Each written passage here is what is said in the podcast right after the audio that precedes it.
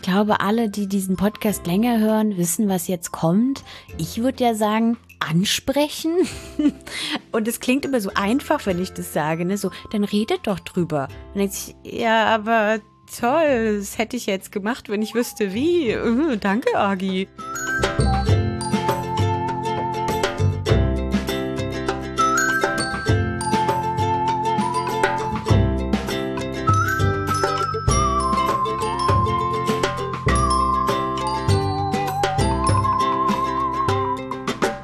Willkommen zu Frag mal Agi, dem Podcast, in dem ihr der Sexualpädagogin Agi Malach alle eure Fragen rund um die Themen Liebe, Sexualität, Pubertät, Intimität und ganz viele andere Fragen, auch Beziehung, Freundschaft und so weiter stellen könnt. Ich bin Katrin Rönecke und mir zugeschaltet ist wie immer die Agi. Hallo Katrin, schön, dass wir uns wieder hören. Und unser Postfach ist momentan ganz schön voll, deswegen gleich vorneweg, wir können heute nicht alle Fragen beantworten, aber sie gehen nicht verloren, keine Sorge, wir beantworten eure Fragen dann in einer der kommenden Sendungen. Wir haben heute vier Fragen mitgebracht, drei glauben wir etwas kürzere, eine etwas längere. Und ich fange mal an mit der ersten. Die kam rein bei Telonym. Ihr könnt uns also komplett anonym Fragen schicken bei telonym.me slash frag unterstrich mal unterstrich agi. Und genau das hat die Person getan und fragt.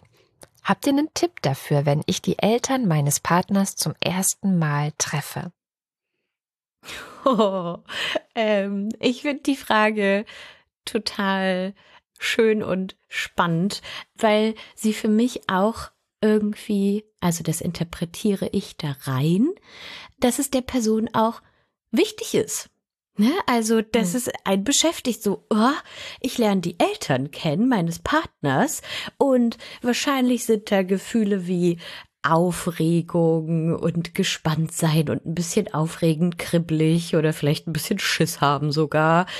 Und das zeugt ja davon, hey, das ist mir ja irgendwie wichtig. Oder mhm. vielleicht ist es ja auch ähm, dem Partner wichtig. So, hey, ich würde dich gerne meinen Eltern vorstellen und ne, also es ist irgendwie eine bedeutsame Situation für die Person. Deshalb ähm, Tipps. Oh, das wird jetzt äh, spannend. Ähm. Wir können ja mal sammeln, was uns so einfällt. Wir können ja sammeln. Und ich glaube, ich würde auch ergänzen, dass es ja vielleicht auch nicht nur Eltern sein müssen. Ne? Mhm. Ähm, also ich würde sagen, ja, die Eltern stehen vielleicht für sowas wie hm, wichtige Personen in dem Leben meines Partners, meiner Partnerin, meiner Beziehungsperson. Ne? Mhm. Ähm, es können ja auch äh, die besten FreundInnen sein oder wenn man, weiß ich nicht, vielleicht die ArbeitskollegInnen kennenlernt oder ähm, weiß nicht, die Leute aus dem Sportverein oder so, ne? Also so den Kreis um meine Beziehungsperson herum. Und ich glaube, das ist dann halt auch einfach verbunden mit, ja, okay, die sind meinem Partner, Partnerin, Beziehungsperson wichtig. Und hey, dann will ich wahrscheinlich auch, dass die mich mögen. Ja. Ne? Also wahrscheinlich entsteht da halt irgendwie so Druck oder Gedanke. Und ich habe ja den Gedanken, weil ich kenne solche Situationen auch. Und was mir hilft, ist, dass ich mir denke, okay, die Person, mit der ich zusammen bin, die mag mich ja aus bestimmten Gründen. Die findet mich ja toll weil die ist ja mit mir zusammen. Mhm. Und genauso findet die ja auch Dinge toll an den eigenen Eltern, an den Freundinnen, ArbeitskollegInnen, weiß nicht, Leuten irgendwo. Und wahrscheinlich werden wir dann auch irgendwelche Gemeinsamkeiten haben. Und das ist so, was mir sozusagen so ein bisschen hilft, so, hey, also zu jedem Menschen gibt es irgendwie Beziehungen, die wahrscheinlich positiv wie auch negativ sein können. Und dann werde ich auch irgendeine Gemeinsamkeit mit den Leuten haben. Ja, das ist zum Beispiel so eine Sache, die, die mir manchmal das erleichtert. Ja, man hat ja generell mit den meisten Menschen irgendwelche Gemeinsamkeiten. Ich glaube aber, dass ähm, durch diese das sind wichtige Personen im Leben meines Partners, meiner Partnerin, entsteht so eine Fallhöhe, die bei anderen Menschen einfach nicht da ist, dass man so das Gefühl hat, oh Gott, ich kann da jetzt ganz schlimm scheitern, wenn ich jetzt irgendwie mich doof anstelle oder mir was runterfällt oder ich mich beklecker oder ich weiß nicht, was einem halt so alles passieren kann in ganz normalen Situationen, dass man das Gefühl hat, das ist dann viel schlimmer als sonst, wo ich in einer vertrauten Umgebung bin und auch nicht das Gefühl habe, dass ich so vielleicht auch unter Beobachtung stehe und Leute mich ganz genau scannen. Ähm, weil natürlich, glaube ich, antizipiert man auch, dass die Personen, die der engste Kreis meines Partners oder meiner Partnerin sind, die wollen ja auch das Beste für meinen Partner und meine Partnerin. Und bestimmt nehmen die mich ganz kritisch unter die Lupe.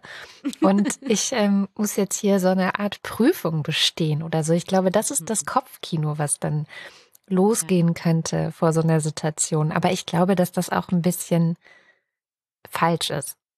Oder? Also ich glaube, die meisten Menschen sind ja gar nicht so, wenn jetzt, also ich zum Beispiel, wenn jetzt meine Kinder ähm, einen Partner oder eine Partnerin mitbringen würden, die sind noch nicht so alt, aber ich stelle mir das jetzt so vor, dann glaube ich, wäre ich einfach ganz offen und würde neugierig schauen, was das so für Leute sind, aber würde eben keine ja, äh, Qualitätsprüfung oder so mit denen durchführen. so innere Checkliste.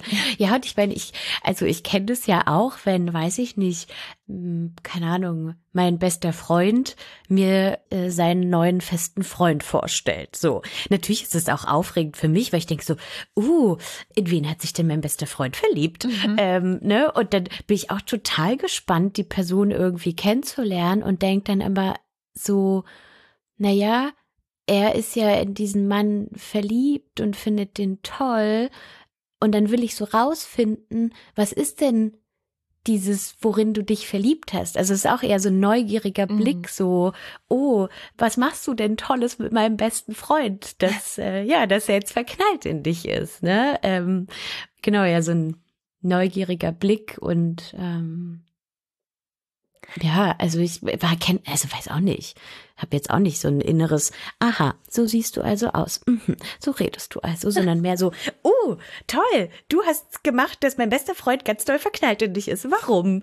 Ja, ja. ich bin da so ich freudig. Glaub, auch die Neugierde ist größer und ich, ich, was vielleicht auch helfen könnte als Gedanke, ist, dass die meisten Eltern ja genau auch mal diese Situation hatten wo sie, also nicht alle, aber die meisten, wo sie die Eltern ihres Partners oder ihrer Partnerin ähm, zum ersten Mal getroffen haben. Und vielleicht waren sie auch aufgeregt. Und vielleicht haben sie deswegen auch eine gewisse ja, Empathie oder Verständnis dafür, wenn man aufgeregt ist in solchen Situationen, wenn man tollpatschig ist in solchen Situationen oder ähm, irgendwie man vielleicht stammelt oder so, solche Dinge können ja einfach passieren, dass sie da einfach großzügig sind, weil sie das kennen oder weil sie, weil sie sich erinnern können, dass sie ja auch mal in so einer Situation waren. Ja, und ich glaube auch, dass es, und das ist schon natürlich jetzt ein Tipp, der wahrscheinlich schon viel erfordert, aber manchmal kann man es ja auch ansprechen. Wenn man jetzt merkt, okay, wir sitzen jetzt hier alles, ist ein bisschen angespannt und keiner sagt so richtig was könnte man ja auch sagen, das ist jetzt äh, eine Kennenlernsituation und ich bin ein bisschen aufgeregt. Wie geht's denn euch eigentlich? Oder wie waren das, als ihr die Schwiegereltern kennengelernt habt oder so? Also manchmal hilft's ja auch, die Situation zu benennen. Mhm. Weil meistens fangen dann einfach alle auch an zu lachen, sind so, oh, ja, endlich hat jemand gesagt, das ist wirklich aufregend hier. ja, wenn, wenn sowas entsteht. Oder vielleicht hat man ja auch mit ähm, dem Partner jetzt hier in diesem Fall äh, vielleicht vorab wie so ein kleines Geheimzeichen Ne, dass man sagt, oh Mann, wenn ich so richtig doll aufgeregt bin und gar nicht mehr weiter weiß, dann nehme ich deine Hand und wir halten irgendwie Händchen unterm Tisch. Mhm. Ähm, zu sagen, hey, was können wir tun, wenn ich gerade voll überfordert bin? Hilft es mir, wenn du meine Hand nimmst oder äh, dann ein Thema anschneidest, wo du weißt, ah, darüber können wir irgendwie cool reden, weiß nicht, Musik, Bücher, irgendwelche Hobbys oder sowas. Und ansonsten, ja, das ist auch wieder so dahergesagt, ne? Aber man selbst sein und wenn man halt gerade das eigene Selbst aufgeregt ist, dann ist das so. Und dann werden die Eltern das auch wissen und sagen, okay, mhm. das war unser erstes Treffen.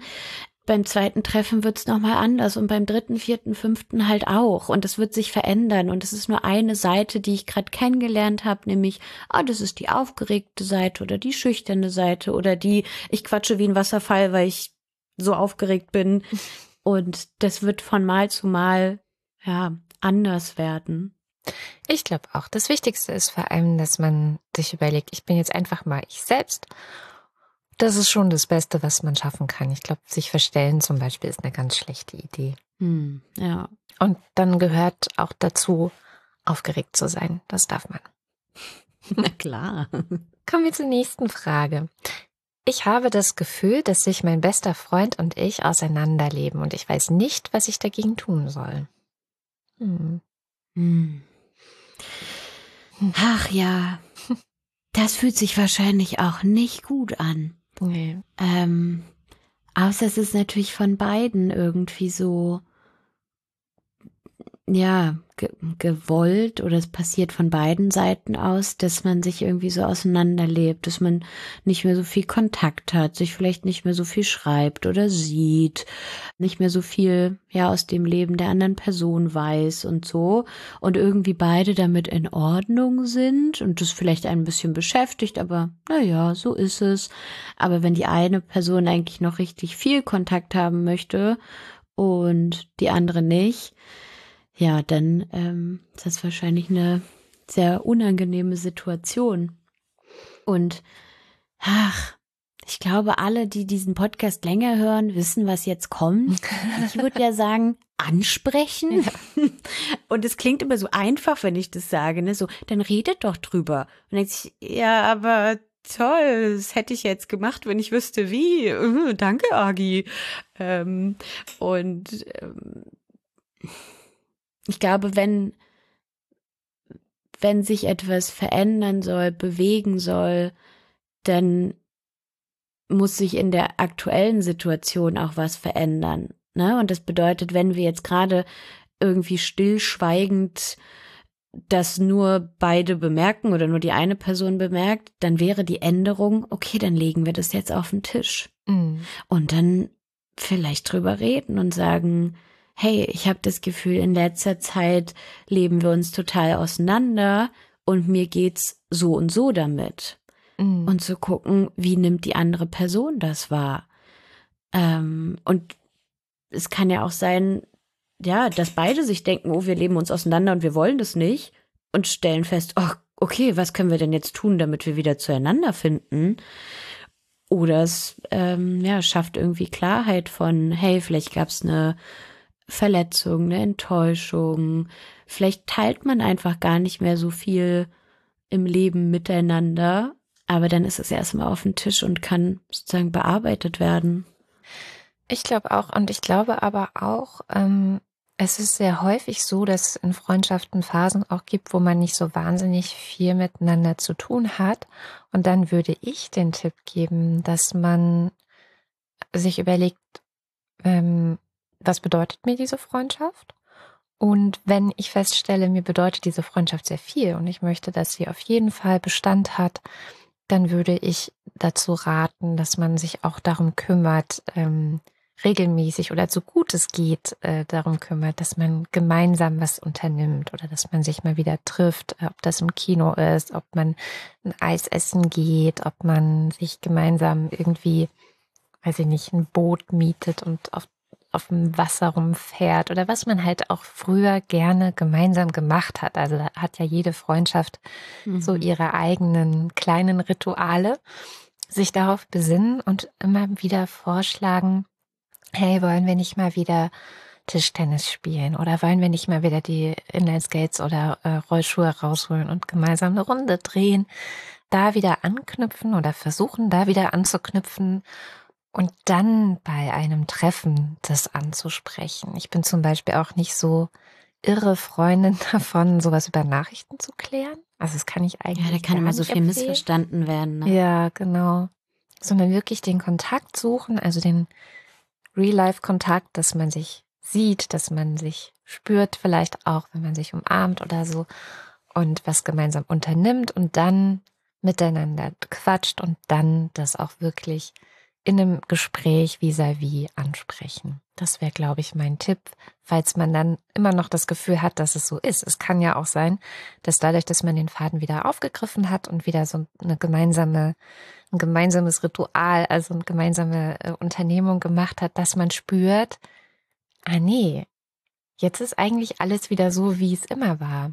Und dann ist die Lehre vielleicht, dass man sich häufiger darum kümmern sollte, dass es diese gemeinsamen Termine gibt. Ne? Also das kenne ich auch von ganz, ganz vielen Erwachsenen, die es kaum mhm. auf die Reihe bringen, äh, sich regelmäßig mit ihren besten Freunden zu treffen und die dann, äh, ja, wo ich einfach merke, es muss einfach, man muss sich halt drum kümmern, weil Freundschaft passiert eben ab einem bestimmten Alter nicht von alleine, weil man vielleicht nicht mehr gemeinsam in die Schule geht oder sich nicht automatisch über den Weg läuft, sondern dann muss man sich darum kümmern, dass man wieder gemeinsam was macht. Und ich dachte auch gerade, also so dieses, was, was du auch gesagt hast, sozusagen aktiv selbst was dafür tun und das auch sozusagen zu kommunizieren, ne? So, du bist mir wichtig, ich möchte dich gern sehen. Ich ja. hätte Lust darauf, wieder was mit dir zu unternehmen. Ich würde mir wünschen, das. Also auch ne, da wieder von den eigenen Bedürfnissen zu sprechen, von Wünschen, worauf man Lust hat und sozusagen ein Beziehungsangebot zu machen. Und ähm, ich dachte gerade an ähm, einen von meinen besten Freunden. Äh, ich erzähle ja öffentlich nicht so viel über mich, aber das ist etwas, was ich erzählen kann und möchte.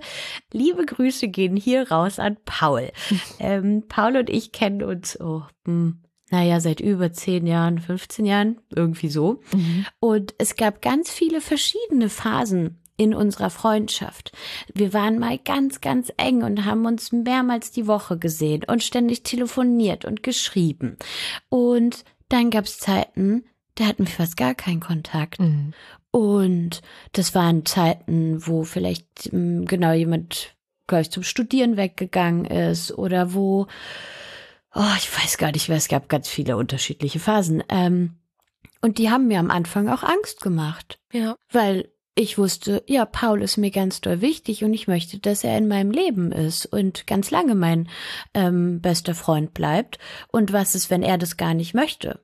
Und das hat uns immer wieder geholfen, dass wir darüber sprechen und ähm, auch sagen, dass wir uns wichtig sind, aber dass gerade auch irgendwie irgendwas uns daran hindert, ja, so ganz viel und engen Kontakt zu haben. Und das hat mir total geholfen zu wissen, wir beide haben den Wunsch und die Vorstellung, dass wir noch ganz lange befreundet sein werden.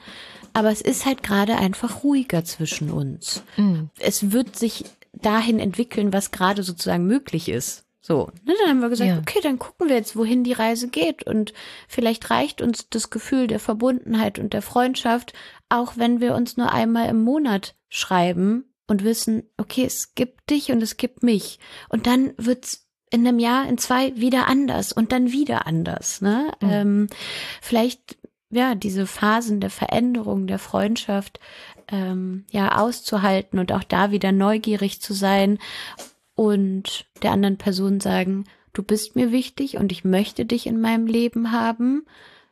Aber gerade funktioniert es halt für mich so, dass wir uns nur einmal im Monat schreiben. Mhm. Aber du sollst wissen, ja, dass, äh, dass du mir wichtig bist.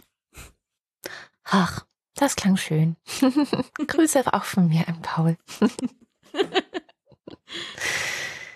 Die nächste Frage geht Hast du einen Tipp dafür, wenn man plötzlich von der Person, die man mag, ignoriert wird? Ah, die hm. ist so ähnlich wie die davor, ha? Ja. Ich finde auch, die passt Aber ganz gut dazu. Ja. Aber ignorieren ist auch noch mal was anderes als auseinanderleben. Das ne? stimmt. Weil ich finde, auseinanderleben klingt ne? so, ja, das klingt so wie so, das plätschert so vor sich hin und ignorieren klingt so wie, ja, so beabsichtigt. Ja. So, ich red nicht mehr mit dir. Mhm. Hm. Erstmal, ich glaube auch wieder da, meistens hilft es ja immer, wenn man bei sich selbst ansetzt, also so mache ich das ganz oft, zu sagen, okay, wie geht's mir denn damit? So, mit dem Ignorieren. Ähm, ist das wirklich Ignorieren oder hat die Person einfach gerade wirklich viel zu tun? Oder Ähm, hm, ja, wie fühlt sich das an?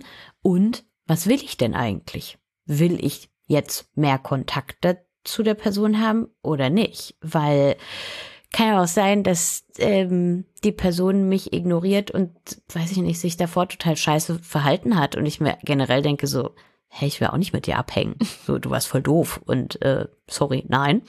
Ähm, oder okay, es gab einen Konflikt und wir beide gehen dem aus dem Weg und ignorieren uns gegenseitig, weil wir voll Schiss haben, so mhm. den Konflikt auszutragen. Ne? Ähm, es kann ja auch so unterschiedliche Gründe haben, warum ähm, ich ignoriert werde. Ja, es ist echt schwer zu sagen. Also mh, wenn man das Gefühl hat, dass die Person oder dass man zu der Person ein einigermaßen vertrauensvolles Verhältnis hatte vorher, ähm, dann kann ich, glaube ich, schon empfehlen, dass man da versucht, nochmal anzuknüpfen und dann auch, auch hier den Elefant im Raum zu benennen und zu sagen, hey, sag mal, ignorierst du mich eigentlich? Auch wenn das natürlich auch wahnsinnig schwierig ist, aber manchmal ist es echt die beste Art, etwas auch wie du vorhin ja schon gesagt hast, zu benennen. Und ähm, das kann ich aber wirklich nur dann empfehlen, wenn man zu der Person vorher schon einen guten Kontakt hatte und es normal ist, auch über ähm, so Sachen ne, vertrauensvoll zu sprechen. Wenn man jetzt aber einfach nur in jemanden verknallt ist, den man gar nicht richtig kennt, und ähm, dann wird man auf einmal von der Person ignoriert. Und da ist aber eigentlich kein keine Beziehung, kein Kontakt, also nicht Beziehung im Sinne von feste äh, Partnerschaft, sondern irgendeine Form von Beziehungsebene, Freundschaft oder Bekanntschaft oder so, dass man ne, auch miteinander schon gesprochen hat. Ja, dann weiß ich auch nicht, weil dann käme es, glaube ich, sehr komisch zu fragen, hey, sag mal, ignorierst du mich eigentlich? Also, hä? Und dann habe ich ehrlich gesagt auch keinen richtigen Tipp. Ja, aber wie du gesagt hast, es kommt halt auf die Beziehung darauf an. Ne? Da können wir jetzt nur so ein bisschen Rätsel raten irgendwie, in was für einer Beziehung standen die Leute vorher zueinander. Weil dann macht es irgendwie auch einen Unterschied, ja, wie man wieder miteinander in Kontakt geht oder ob man in Kontakt geht, ob man das anspricht. Ich glaube, da ist die Beziehungsqualität schon wirklich wichtig und ähm, ja, und wenn es vorher eine gab, eine Verbindung, dann den Elefanten einfach mitten in den Raum schubsen und sagen, gucke mal, du ignorierst mich, fühlt sich scheiße an. Ich, was jetzt? Warum? Und ich finde, das ist schon auch manchmal, also wenn das jetzt sozusagen der Fall wäre, wenn man zum Beispiel selber einen Fehler gemacht hat, ähm, und vielleicht die Person mit etwas verletzt hat, enttäuscht hat, irgendwie so, und dann die Person sich zurückzieht. Ne, nicht alle sagen ja, hey, das war irgendwie doof und ich würde gerne mit dir darüber sprechen, das hat mir kein gutes Gefühl gemacht, sondern ne, entfernen sich erstmal, gehen irgendwie in den Rückzug. Und dann vielleicht von sich aus zuzugehen und zu sagen, ey, ich habe das Gefühl, ich habe etwas gemacht, was dir kein gutes Gefühl gegeben hat. Und ich würde gern dafür Verantwortung übernehmen und mit dir drüber sprechen. Ähm, und das ist mir wichtig. So, und ich merke, du ziehst dich zurück, aber ich bin da und ich übernehme Verantwortung und du kannst gern mit mir drüber reden. Mhm. Es kann ja auch manchmal wichtig sein, ähm, vielleicht ja auf die Person, die sich zurückzieht, wenn es halt eine, eine Beziehung gab oder eine Freundschaft und alles, ne? Ja, dass man dann vielleicht den ersten Schritt macht, weil die ja, Person genau sich zurückzieht und einigelt und eine Mauer aufbaut und vielleicht da selber manchmal nicht so gut rauskommen kann. Ja. Und dann braucht es vielleicht auch jemanden von außen, der an der Mauer anklopft. Und wo du gerade sagtest, jemand von außen, da kam mir noch der Gedanke, dass falls es jemanden gibt, der beide Personen kennt, also die uns die Frage gestellt hat und die Person, die ignoriert oder vermeintlich ignoriert, dass man ja vielleicht auch mal dann fragen kann, so hey, ich habe das Gefühl, XY ignoriert mich. Hast du das Gefühl auch? Ist das richtig? Weil man kann sich das ja auch manchmal so ein bisschen einbilden, wenn man einen sehr starken Hyperfokus auf jemand hat, weil man da gerade ein bisschen verknallt ist und dann das Gefühl hat, aber irgendwie, nee, ich werde hier richtig ignoriert obwohl das ja vielleicht gar nicht der Fall ist. Nur es ist gibt äh, einfach nicht so diese Beachtung, die man selber der Person schenkt. Also da ist dann eher so ein Ungleichgewicht vielleicht. Dann kann es auch manchmal hilfreich sein, sich eine zweite Meinung zu dieser Einschätzung zu holen und, und vielleicht sowieso mit Freunden zu beraten, ähm, was man tun könnte und wie die das sehen. Ja. Ja, und also manchmal gibt es ja auch so einfache, naja, Lösung ist es nicht, Erkenntnisse. Das hatte ich auch schon mal mit, mit jemanden und dann ne, meinte eine Bekannte, die uns beide kannte, war so, ach so, du, die hat jetzt ganz durch Prüfungsphase und hat sich einfach in der Bibliothek eingesperrt. Ist, glaube ich, nichts gegen dich, sondern einfach nur, das ist gerade alles ganz schön viel. Und ich war so, ah, ja, habe ich vergessen. Stimmt. Ups. Ha. Mhm. Manchmal kann man ja darauf hoffen, dass es nur ähm, sowas Kleines ist. Ja, das stimmt. Wenn man sehr, erkenne ich auch, wenn ich jetzt sehr mit irgendwas überfordert, überlastet bin in meinem Alltag, dann laufe ich auch wie mit so Scheuklappen durch die Welt und gucke gar nicht rechts und links, sondern zermarter mir irgendwie den Kopf über irgendwas mhm. und bin schon in Gedanken beim nächsten Termin oder so. Ja, das ist auch noch eine gute Erklärung. Also einfach mal die verschiedensten Wege abklopfen, auf denen man rausfinden könnte. Erstens, ist es denn so? Und wenn es so ist, äh, warum es vielleicht so ist. Ja. Dann kommen wir zur letzten Frage, die sehr interessant ist. Aufgrund des Klimawandels bin ich mir nicht sicher, ob ich Kinder haben sollte, auch wenn ich es gern würde, da ich sie in einer unsichereren und gefährlicheren Welt aussetzen würde. Und meine Frage lautet, ob die Schönheiten des Lebens es wert sind, die Auswirkungen des Klimawandels zu erleben. Liebe Grüße. Hm, hm. Ich glaube, diese Frage stellen sich gerade sehr viele Menschen. Ja. Und natürlich können wir sie nicht wirklich für andere beantworten. Das kann ich, glaube ich, schon mal vorweg schicken. Aber. Ja, da, also ich glaube, was Kinderwunsch angeht, ist das ganz, ganz wichtig, dass man nur auf das eigene mhm. Gefühl hört und nicht von anderen und auch nicht von Katrin und Agi. Aber wir können ja unsere Gedanken dazu teilen. Mhm. Und manchmal hat man ja auch Fragen, die auf der Suche, also dass wir Fragen stellen, die auf der Suche nach einer eigenen Antwort vielleicht helfen könnten. ich glaube, dass, also wir jetzt als Generation, also du, ich, äh, ne, so Mitte, Ende 30, sind eine Generation, die sehr viel Glück gehabt hat. Also hier sozusagen in Deutschland eine so lange Zeit ohne Kriegserfahrung, ohne Hungernot, im absoluten Wohlstand, ohne irgendwelche riesigen Katastrophen. Also, dass wir sozusagen ohne diese Existenzängste leben, da haben wir als Generation schon verdammt Glück, muss man mal mhm. sagen. Mhm. Weil unsere Großeltern, die haben halt noch Kriege erlebt. Ja.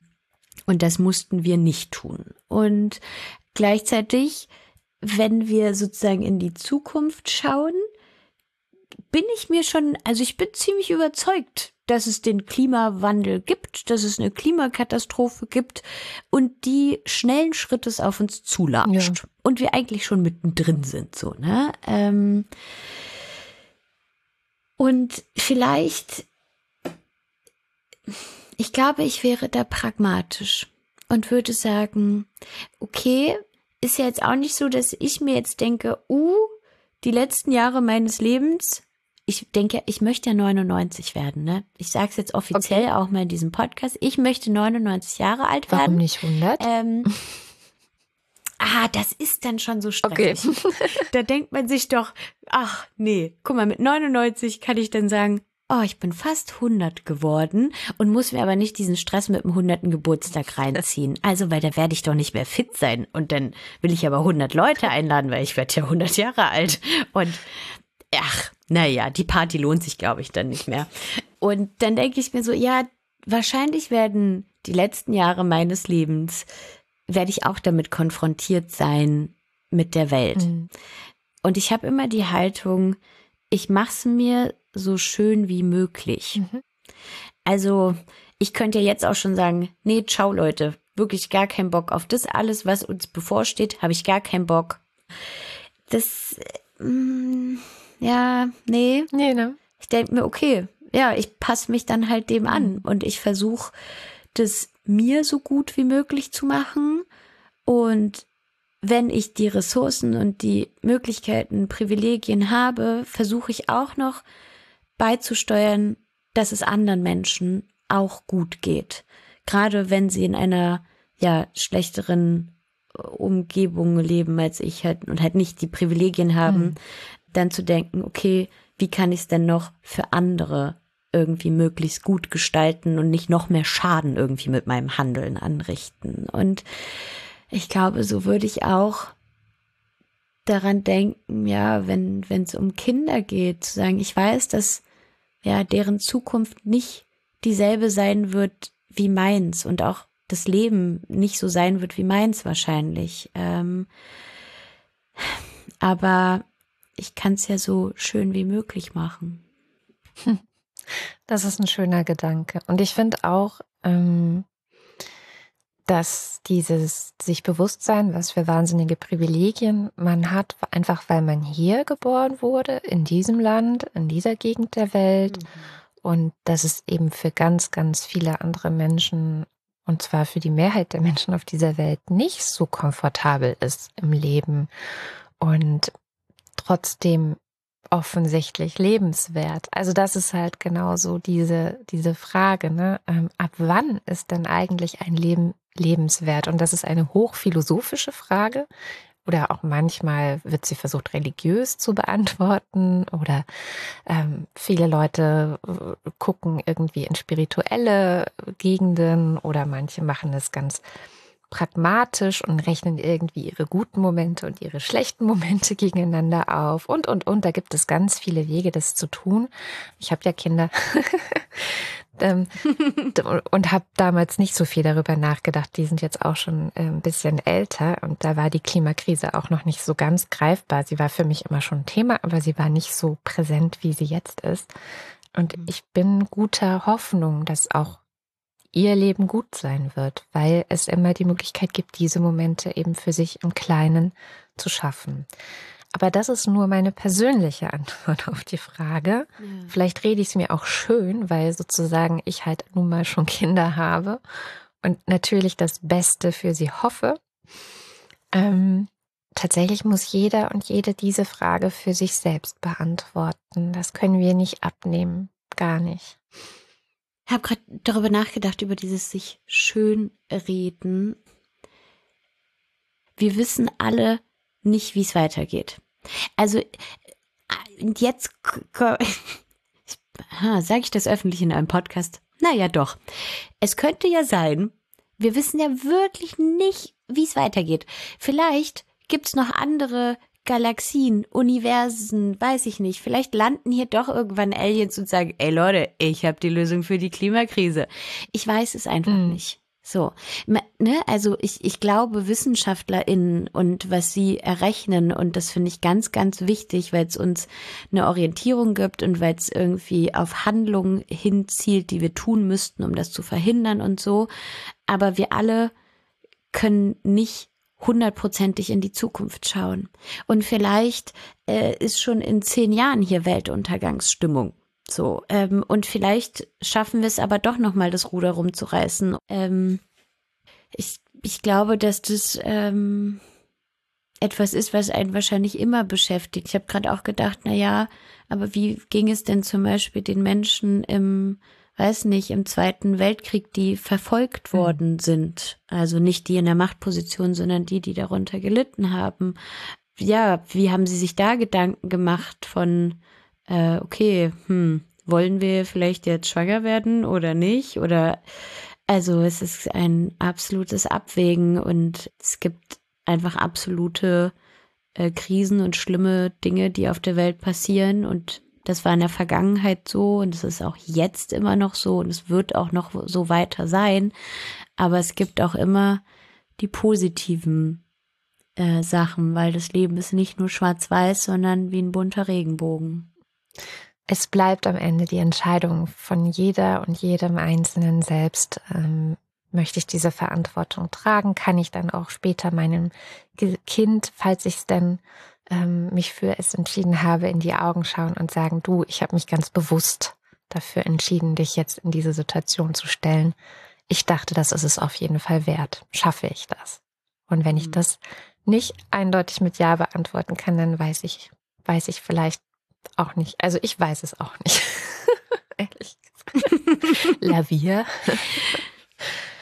Ja, und es ist, also, ja, diese Kinderwunschfrage ist für manche Menschen einfach sehr, sehr komplex und sie beziehen sehr, sehr viele äh, Dinge und Themen mit ein und rechnen Sachen durch, versuchen das durchzuplanen. Andere Menschen, ja, passiert es mhm. einfach. Es ist vielleicht auch nicht gewollt, dass sie schwanger werden und entscheiden sich trotzdem, die Schwangerschaft auszutragen und dann die, die Kinder durchs Leben zu begleiten. Und ich glaube, ja, da muss man auch einfach gucken, was bin ich denn vielleicht für ein Typ Mensch? Brauche ich das, mhm. ne, dass ich alles irgendwie durchdenke oder sage ich auch zu manchen Sachen, ich weiß es nicht. Ich kann es einfach nicht wissen, aber ich gehe das Risiko ein. Mhm. Also dann ne, zu überlegen, welche Risiken nehme ich einfach in Kauf, nämlich dass ich vielleicht irgendwann vor meinen Kindern stehe und mir denke, ey Leute, das war eine Kackidee, ey, die Welt geht hier unter, es tut mir echt leid, aber wir hatten gute 20 Jahre mit zusammen. Ähm, kann passieren. Mit dieser sehr philosophischen Auseinandersetzung, die hoffentlich ein kleines bisschen zum, ja, zur Entscheidungsfindung geholfen hat, ähm, beenden wir die heutige Sendung. Wir freuen uns, wenn ihr uns weiter Fragen schickt. Alle Wege dafür findet ihr in den Show Notes und auf fragmaagi.de www.ftf.de. Ähm, ihr könnt uns Nachrichten auf Instagram auch schreiben, falls ihr äh, dort seid. Ihr könnt uns Mails schicken und natürlich Telonym benutzen, wie es ähm, jetzt eigentlich alle dieser Fragenden gemacht haben, die wir heute in der Sendung hatten. Und wir hören uns dann in zwei Wochen wieder. Juhu, habt bis dahin eine schöne Zeit. Tschüss.